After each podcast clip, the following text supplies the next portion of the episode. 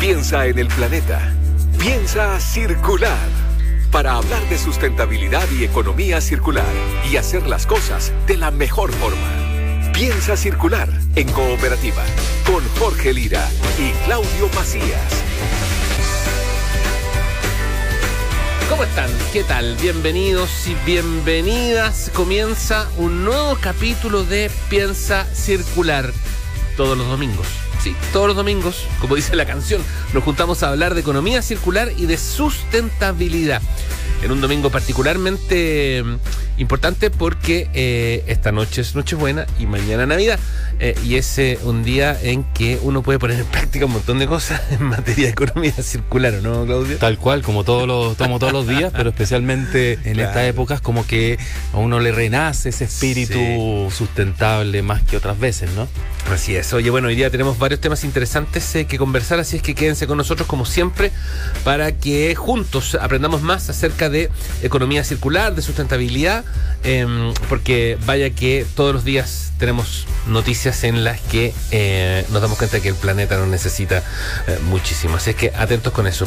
Bienvenidos y bienvenidas entonces arranca Piensa Circular aquí en Cooperativa. Piensa circular en cooperativa. Es una presentación de Sodimac. Cuidemos la casa de todos. Hoy en Piensa Circular te vamos a contar sobre la entrega de viviendas sociales sustentables que fueron construidas con el uso de residuos plásticos reciclados en Santa Cruz. Vamos a conversar sobre un proyecto que busca reparar artículos eléctricos y electrónicos para evitar que lleguen a la basura. En nuestra habitual sección Huerta Ideas de Patio, te vamos a contar sobre cómo proteger nuestro jardín del calor y qué resguardos hay que tener frente a las altas temperaturas. Y para eh, terminar y en la línea de lo que hablábamos recién, eh, en el Consejo Circular vamos eh, a, eh, o Claudio nos va a contar, eh, nos va a mostrar maneras sustentables para celebrar fin de año. Exactamente, Navidad y fin de año. Así es, así es que quédense con nosotros, ya iniciamos, eh, piensa circular. Sustentabilidad, reciclaje y buenas prácticas. Piensa circular en cooperativa. Vecinos de la población 5 de octubre de Santa Cruz recibieron viviendas sociales sustentables, las cuales fueron construidas con residuos plásticos reciclados y desechos de la agroindustria. Vamos a conocer esta interesante noticia con la nota de Mariano Reyes. Cáscara de avellana y plástico reciclado son parte de los materiales con los cuales se construyó la primera vivienda social sustentable en la región de O'Higgins. Fue inaugurada por vecinos del sector y autoridades regionales, construida en la población 5 de octubre de Santa Cruz. Matías Zapata, jefe de proyecto de la constructora SAE, comentó los detalles técnicos de esta vivienda. Es una vivienda tipo sustentable de 60 metros cuadrados, ya la cual está construida con un, un de, de 10 centímetros de espesor, en base a, hormigón y cadena perimetral. La parte de la estructura de la casa está constituida por una nueva materialidad estructural ya de ecosiding, la cual eh, reemplaza un poco lo que es el, tablero de, de terciado o SB que se, que se utiliza muchas veces en construcciones por una de una materialidad más, más sustentable. La vivienda que se construyó es de 60 metros cuadrados, la cual se edificó sobre un radier de 10 centímetros de espesor en base a hormigón y cadena perimetral. La estructura será utilizada como sede de la Junta de Vecinos de la población 5 de octubre. Muy feliz por ello estaba su presidenta, Ida Valenzuela. muy importante, porque nuestra sede se ocupa mucho, mucho, mucho. Entonces, que los velorios, cumpleaños, que actividades, que organizaciones que no tienen donde hacer su reunión la hacen acá. Entonces, con otra sede nos va a facilitar mucho para poder prestarse a otras personas. Entonces, eh, buenísimo que, que se hayan pensado en nosotros para poder hacer la sede acá. Un valor importantísimo porque sea sustentable y así para que después se siga haciendo en otros lugares. Residuos de la agroindustria también son parte de los elementos reciclables en este proyecto. Un gran paso en la innovación planteó el gobernador de la región de O'Higgins, Pablo Silva. Este es un proyecto de innovación donde se está reciclando plástico, pero también un residuo de, de avellana que permite efectivamente darle mayor utilidad a eso, sobre todo hacerlo sustentable. Esta es la innovación que, que tratamos de generar en la región de O'Higgins para mejorar la calidad de vida, bajar los costos y sobre todo, ¿no es cierto?, hacerlo mucho más amigable. Un impacto social y medioambiental puede ser también un precedente para la construcción sustentable en nuestro país. Una economía que le devuelve el valor a los productos. Piensa circular en cooperativa. Reparar y reutilizar. Esos son los dos conceptos clave de la eh, fundación con la que vamos a conversar. Con una mirada puesta en la comunidad, se busca enseñar a reparar objetos descompuestos para poder evitar que caigan a la basura. Estamos al teléfono con la directora de la Fundación Reparemos, Damari Rijo. Damari, bienvenida eh, a Piensa Circular. Muchas gracias por acompañarnos. Hola, muchas gracias a ustedes por invitarnos y por interesarse en nuestra iniciativa. Sí, hola Damari, bienvenida a Piensa Circular, te habla Claudio Macías. Primero, cuéntanos qué los motivó a crear esta fundación que, en términos simples, después tú nos puedes explicar de más detalle, busca reparar artículos eléctricos y electrónicos de manera gratuita en eventos comunitarios, en ferias, en exposiciones. Yo los vi en una feria sobre reciclaje en Peñalolén y la fila era larguísima. Me imagino que tratan de atender a todas las personas que, que llegan. Y, cuéntanos, ¿cómo, ¿cómo se le ocurrió hacer esto y, y cuál fue la historia de esta fundación? Sí, mira, eh, esto parte principalmente por la necesidad personal de los distintos miembros que hoy conformamos la fundación. Somos personas que comparten como el bichito circular, el bichito por la sustentabilidad, eh, nos gusta reparar, de toda la vida. Por ejemplo, yo me dedico más al área textil, están los chicos que se, dedican a la parte electrónica y siempre hemos tenido como esa, esa tendencia de para qué lo voy a votar si se puede arreglar, si lo muevo acá, si le pego por este lado, eh, no necesito comprarme algo nuevo, eh, no sé, consumir de segunda mano, eh, etcétera. Entonces tenemos como siempre buscando distintas iniciativas a las que podamos eh, adherirnos para poder eh, dar un aporte. Y esto parte por Lucas Vázquez, que él es como el, iniciador de esta de este proyecto y él convocó simplemente un día a que voluntarios se juntaran a reparar de manera gratuita, hizo un llamado por redes sociales, él partió haciendo esto mismo en su casa eh, y un día dijo ya hagámoslo abiertamente, hizo un llamado, eh, empezamos a juntarnos, empezamos a juntarnos periódicamente y ya eh, fue agarrando vuelo y eventualmente dijimos ya conformémonos, hagamos una fundación, trabajemos en esto más, más en serio. Damari, ¿y cómo actúan? ¿Cómo es que eh, se ejecuta, digamos, el trabajo de Fundación Reparemos? Nuestro principal modo de actuar es fomentar la organización de jornadas de reparación gratuito. Eh, algo similar a, los que, a, lo que viste tú en el, en el Festival de Peñarolén, pero lo que hacemos es que en un lugar físico determinado, que por lo general es en, una, en un espacio de independencia, pero tenemos distintos espacios en Santiago a los que nos han invitado, hacemos una convocatoria abierta a distintos reparadores que quieran partir como, participar como voluntarios, ya que las personas de la comunidad lleven sus cosas en mal estado para ser reparadas, electrodomésticos, aparatos electrónicos, también textil, también bicicletas, eh, eh, objetos domésticos en general. Y lo que hacemos es sentarnos con la persona y enseñarle a reparar y que la persona ojalá repare con nosotros. Más que prestar un servicio de reparación es que la persona aprenda y vea cómo algo se repara, cosa que uno diga, ah, se puede reparar, es fácil, y dos, si le vuelva a pasar o si alguien que conoce le vuelve a pasar, ya sepa y diga, oye, eso se arregla, eh, yo te ayudo, yo te enseño, veámoslo. En el fondo es como, como educar y fomentar el bicho de la, de la reparación en el resto de la población. Claro, es decir, evitemos votar las cosas que todavía pueden tener un uso a través de el ejemplo, eh, llevando cosas que podemos tener en nuestra casa y decir, bueno, esto todavía le queda alguna vida más por delante, así que reparémoslo. tú mencionabas que esto es gratuito, pero ¿reciben algún aporte voluntario de las personas que dicen, ok, gracias, me recuperaste una radio, un control remoto, una juguera, eh, y les da algún aporte o no es necesario?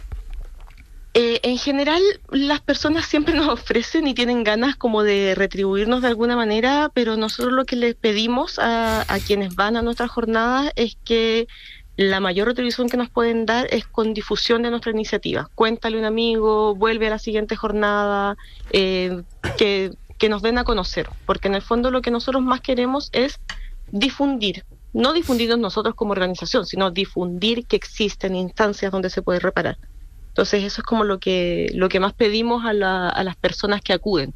Pero tenemos la, la máxima de que siempre las personas que van a reparar sus cosas lo van a hacer de manera gratuita a menos que las cosas necesiten repuestos. En ese caso, eh, si se necesita un repuesto, o no sé, un, cierre, una ampolleta, un fusible, eh, tiene que costearlo la persona. Claro, claro. Entiendo. Pero, pero el, servicio, digamos, que, en realidad no es un servicio, sino que es una, es una instancia de educación, es gratuito, completamente gratuito. Perfecto. Oye, Damari, estamos conversando con Damari Rijo, ella es eh, directora de la Fundación Reparemos. Damari, ¿qué pasó? ¿Qué pasó? ¿Por qué, ¿por qué llegamos? Porque, a ver, cuando yo era chico, no hace mucho, los servicios técnicos, bueno, cuando uno era más joven, hace 15, 20 años atrás, hace 20 años atrás, un poco más, eh, los servicios técnicos eran algo que eh, era parte como de... O sea, estaban en todas partes, se podían encontrar, en fin, tú podías reparar un equipo de música, una tele, una radio, una lavadora, etcétera. Y de pronto se instala este concepto de que mejor te sale más barato comprarte uno nuevo. ¿Cachai? Y de pronto, claro, pasa esto que, eh, que de pronto empiezan a. Uno se encontraba con estas cosas botadas, no sé, tele en la calle, etcétera. ¿Qué pasó? Digamos, hay una cuestión cultural. Eh, tiene que ver con qué sé yo con el con el consumismo del chileno que es digamos galopante en algunos casos sobre todo con tecnología y esas cosas o, derechamente la calidad de los productos eh, disminuyó y eso, digamos, hizo que fueran un poco más desechables. Más baratos y desechables. Porque al final, si tú te fijas, eh, por ejemplo, yo hoy día tengo un equipo de música que tiene más de 30 años y funciona perfecto. Pero tuve uno que tenía 10 años y, no, y, no sobrepasó los 12. ¿Cachai? Eh, entonces eh, hay un tema ahí también, como con la calidad. En fin, ¿qué pasó? ¿Cuál es el diagnóstico que haces tú? ¿Cuál es la reflexión que haces tú, Tamari, como directora de la Fundación Reparemos? Eh, mira, es divertido porque la pregunta que me hiciste tú, eh, la respuesta es sí a todo lo que dijiste. Eso es exactamente lo que pasó. Pasó que las industrias empezaron a fabricar en, mayor medida, porque con todo el tema de la de la interconexión mundial, la, la, facilidad para consumir, para eh, exportar de un lugar a otro, eh, empezamos como en una era de consumismo donde es mucho más fácil acceder a las cosas, las personas compran más, por ende las industrias fabrican más, todo el mundo busca abaratar costos, entonces las cosas son efectivamente de menor calidad y duran menos, se rompen más fácil, etcétera. También hay un tema de obsolescencia programada, que obviamente es un tema que se se conversa mucho y, se, bueno, los, los, que escuchan el programa me imagino tienen súper claro de, qué se trata. Em, también está el tema de que, bueno, esto trae como consecuencia de que la gente, en vez de reparar, eh, vota y se compra otro, entonces obviamente los servicios de reparación se ven impactados, ya no es rentable tener un taller para reparar teles, porque ya nadie lleva su tele a reparar. Eh, entonces como que se, se, va generando como este este círculo en que todos estos factores se van se van concertando para que tengamos una mentalidad y también son muchos años desde que esto ha venido pasando. Entonces tú hablas hoy día con una persona de no sé 30 años y tiene completamente instalado la mecánica de que ah pero para qué lo voy a arreglar si me compro otro la misma ropa, ¿para qué si me puedo comprar otro por dos lucas? Entonces hay una, hay una mentalidad que se está instalando o que se ha instalado que es producto de todos estos factores que se están como confabulando. Afortunadamente está la contraparte en que nos hemos estado dando cuenta, porque hay datos duros que lo respaldan, que no es sostenible seguir así. Entonces está también la, la contraola de gente que, que se da cuenta y dice, oye, chuta, paremos, bajémosle, eh, hagamos cosas para, para contrarrestar. Y ahí es donde aparecemos nosotros. Sí, y cada vez más está generándose en la gente y en las personas mucha más conciencia de esta necesidad de evitar que estas todos estos productos lleguen a la basura y, y sigan incrementando, no sé, los vertederos, los océanos, el desierto, etc. Correcto. Damari, eh, yo los vi reparando artículos eléctricos y electrónicos y creo que esa fue la principal actividad que ustedes realizan, han realizado este tiempo, pero también he visto en, el, los últimos posts de su Instagram, que después aprovecha de comentarlo, eh, que están metiéndose también en la reparación de prendas textiles, de ropa. Eh, coméntanos acerca de eso y qué más viene a futuro en términos de actividades las cuales puedan realizar. Eh, sí, nosotros en realidad tenemos esa, esas áreas abiertas desde hace harto tiempo. Eh, tenemos, trabajamos con reparación de bicicletas, trabajamos con textiles y trabajamos con electrodoméstico y electrónico. Em, claro, en el evento en que tú nos viste eh, estábamos solamente reparando electrónicos, pero eso lo, lo tenemos como incorporado dentro de nuestras jornadas desde el principio. Y resulta que nos vamos estructurando en función de los voluntarios que tengamos porque hacemos una jornada, hacemos una convocatoria, pero no siempre llega mucha gente que sepa reparar textiles o justo ese día o en ese momento no hay mucha gente que repare bicicleta. Entonces, en el fondo, nuestras estaciones de reparación se van configurando de acuerdo como a las manos de voluntarios que tengamos. Eh, para el evento de, Peñalolén concretamente, era un evento que estaba asociado con, la, con el RAE, con el tema de, retiro y reciclaje y recuperación de aparatos electrónicos, entonces nosotros estábamos como apoyando por ese lado, digamos, con la reparación de los electrónicos. Em, pero claro, la idea nuestra em, a futuro es ir abriendo, ojalá, la mayor cantidad de espacios posibles de reparación o de estaciones, como le llamamos nosotros, en la medida en que vayan llegando voluntarios con esos conocimientos. Por ejemplo, siempre nos consultan por calzado. Lamentablemente tenemos que decir que no, porque no tenemos voluntarios que tengan las habilidades para reparar calzado. Pero, perdón, eh, inicialmente... ¿Caché que desaparecieron los zapateros? Sí, es un oficio que ya ni se ve, el, reparador de calzado. Desaparecieron los zapateros, estaban a la vuelta a la casa, en ahora ya como que cuesta encontrar. Cuesta encontrar. Sí, sí. sí. Entonces el llamado también es a, que puedan contactarse voluntarios que puedan participar en esta jornada. No solo gente que quiere reparar sus cosas o arreglar sus cosas, sino que también voluntarios que puedan ayudar en eso. Así que hagamos el llamado. Sí, absolutamente. Eh, invito a eh, las personas que sepan reparar, como ya les decía, aparatos electrónicos, electrodomésticos, textil, bicicletas, zapatos, cualquier cosa que, a uno se le, se le eche a perder en la casa, eh, bienvenidos, por favor, contáctense con nosotros, estamos felices siempre de recibir gente nueva. Y muy importante, algo que nos gusta decir siempre a, los voluntarios cuando los convocamos, es que la gente a veces siente miedo porque, ay, yo sé, pero solamente un poquito y es que no me atrevo. Y la verdad es que para, para ser voluntario y ser reparador, lo único que se necesita es lanzarse nomás, porque en el camino se aprende. Las jornadas nuestras son súper horizontales, se aprende mucho. Hay gente que ha llegado con cosas para reparar, le gusta, vuelve dos, tres veces y después se queda como voluntario. Yo intenté. Porque van, aprendiendo y todo. es que es verdad, es pega de mucho oficio, además. De todas maneras. Pega de mucho oficio. Es, oficio. pero, pero se puede meter la pata. Yo intenté reparar una cafetera en mi casa que se le estaba ah. tapada con sarro y ahora se le sale el agua por todos lados. Así que. bueno, me quedo peor. Bueno. Bueno, nosotros, el tuyo yo creo que es caso excepcional, pero tenemos la premisa en general de que, bueno, eh, ¿qué va a pasar si ya está roto? O sea, como que... Tiene que ver con la habilidad también de... Pero que si tuviera, si hubiera reparado, si hubiera, eh, te hubieran pasado tres o cuatro más, a lo mejor ya habría... Sí, claro, por supuesto. todo tiene que ver con la habilidad del reparador en este caso. Sí. Oye, repíteme redes o lugares donde encontrar eh, a Fundación Reparemos para enterarse. Sí, en, en, Instagram y en Facebook es donde estamos funcionando principalmente, nos encuentran como Reparemos.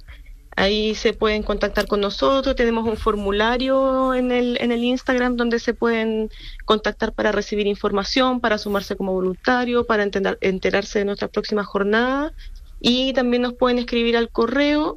Eh, tenemos el correo reparemos.cl@gmail.com. Ahí nos pueden escribir. ¿Y la próxima actividad que viene? ¿Cuál es?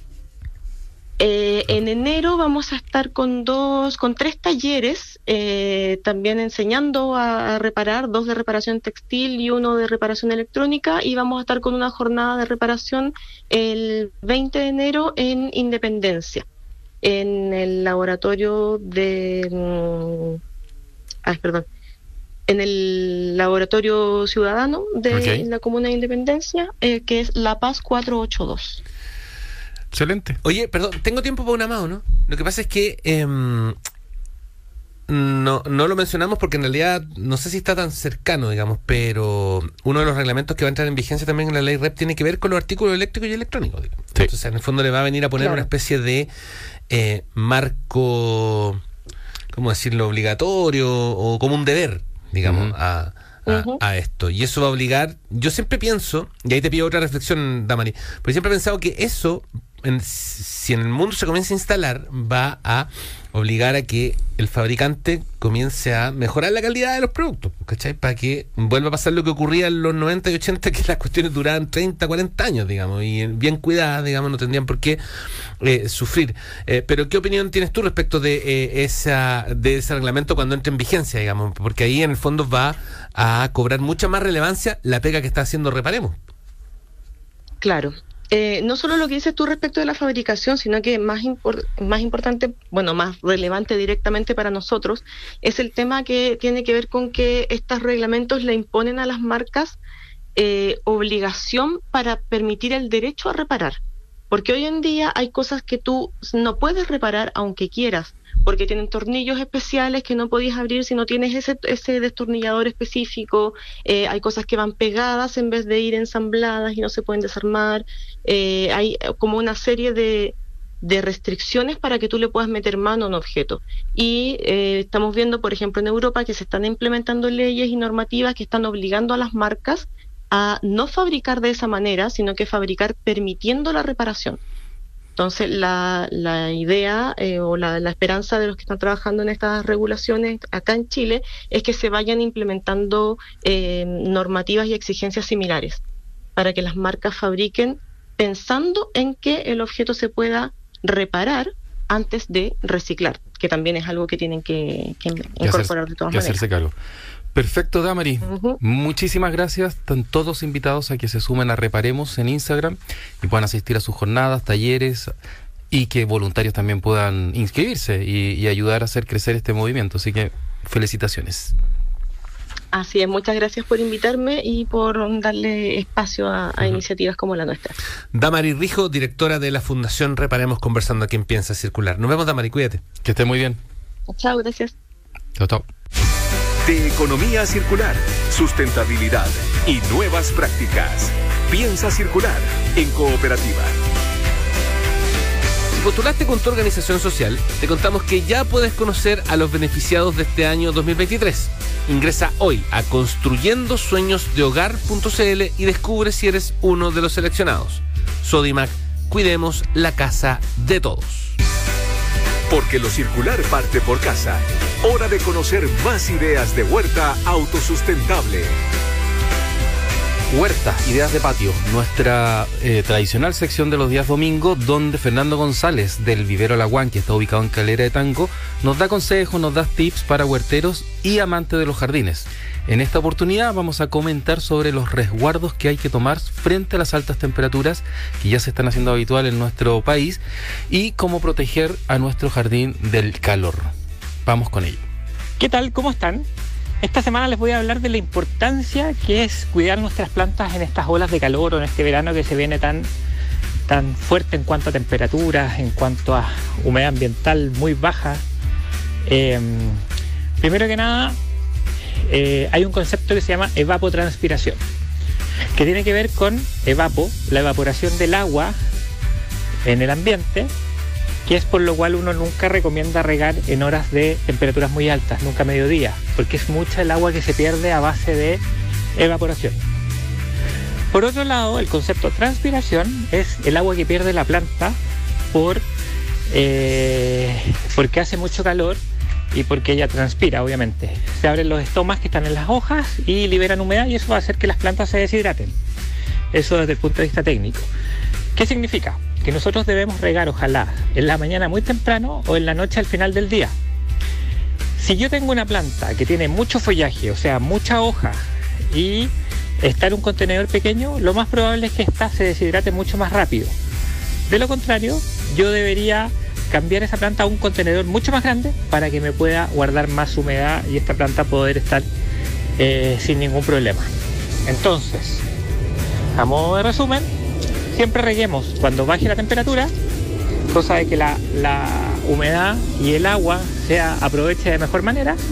Y si yo tengo una planta en un contenedor muy pequeño, un contenedor muy pequeño con mucha hoja, tratar siempre de cambiarla a algo más grande para que la humedad me dure más tiempo. Así que eso sería, que tengan muy buena semana, que tengan unas felices fiestas y nos escuchamos el próximo domingo.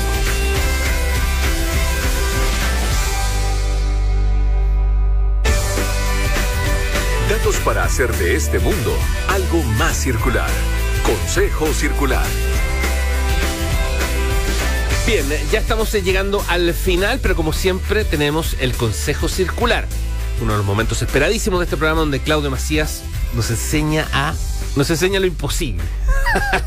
nos da cuenta de cuestiones que parecía que no podíamos hacer, pero que sí se pueden hacer. Pero antes de eso, quiero recordarles que si postularon con su organización social, eh, te contamos que ya puedes conocer a los beneficiados de este año 2023. Ingresa hoy a construyendosueñosdehogar.cl y descubre si eres uno de los seleccionados. Sodimac, cuidemos la casa de todos. Claudio, ¿cuál es el consejo circular para hoy? Y que no es tan imposible ya a esta altura de, de- de- de la vida, donde economía circular es algo que ya estamos aplicando a diario en más de un hogar. Entonces, como hoy es Nochebuena, y estoy seguro que gran parte de nuestros auditores todavía no ha envuelto sus regalos, aquí les vamos a dar algunos consejos para hacer un envoltorio sustentable que pueda ser reciclado y que pueda ser ocupado en más de una oportunidad. Entonces, acá lo más lo importante es eh, evitar el papel de plástico, porque obviamente sabemos que va a costar mucho en, degradarse. Entonces, tratemos para el envoltorio usar papel de diario, con creatividad queda muy bonito, o papel craft. Y para los adornos, eh, usar materiales como género, como eh, estas amarras de cordel, o fruta deshidratada, trozos de madera, ramitas, es decir, con mucha creatividad se puede eh, realizar un envoltorio bastante bonito, sustentable y con materiales que pueden ser o utilizados en una próxima oportunidad o re- fácilmente reciclados. Por otro lado, tenemos que las cintas, el papel o el embalaje, también si es que ya tenemos y nos regalaron cosas a nosotros con ese tipo de los tradicionales, podemos guardarlos, tratar de eh, guardarlo de la manera más eh, completa posible y utilizarlo en una próxima oportunidad. Es decir, eh, en la casa cada uno puede tener un lugar donde va a guardar estos envoltorios que ahora más vienen unas bolsitas bastante cómodas, ya no es el papel típico que uno lo envuelve, sino que estas bolsas con cintas que Claro. se pueden ir guardando para en próxima oportunidad, incluso la próxima Navidad. Y como siempre, en la cena tratemos de evitar el plástico desechable, un consejo que siempre damos en todas las festividades. Tratemos de usar, si queremos evitarnos la tarea de lavar, eh, usemos plásticos que sean reutilizables, es decir, no el plástico de un solo uso, o materiales como de papel que pueda ser fácilmente reciclable. Así que lo ideal es vidrio o losa que se pueda lavar, pero Obvio. si no, eh, material reciclable. ¿Pero te das cuenta que antes era distinto cuando eh, había que guardar el papel antes de cuando para abrirlo, uno abría el regalo y como que como esa escena de los 80 que dice no no no no rompa no rompa No rompa, no- bueno, claro, para usarlo en próxima Obvio, oportunidad. po. Sí, yo, yo soy de todavía como que a veces, o sea, todavía trato de abrir lo- los dos regalos que me llegan por año, digamos. trato de abrir, eh, digamos, con cuidado y todo, pero claro, a veces no se puede. A veces hay que. La ansiedad gana. Ya. Claudio, nos vemos la otra semana. Nos vemos la otra semana, que tengan feliz Navidad. Igualmente. Todos, tú también, Jorge. Gracias, igualmente. Saludos para todos, ¿ah? cuídense. Hasta que llega Piensa Circular. Nos vemos el próximo domingo. Chao. Chao, chao. Fueron los temas de sustentabilidad y economía circular que hacen girar el planeta. Piensa circular. Fue una presentación de Sodimac. Cuidemos la casa de todos.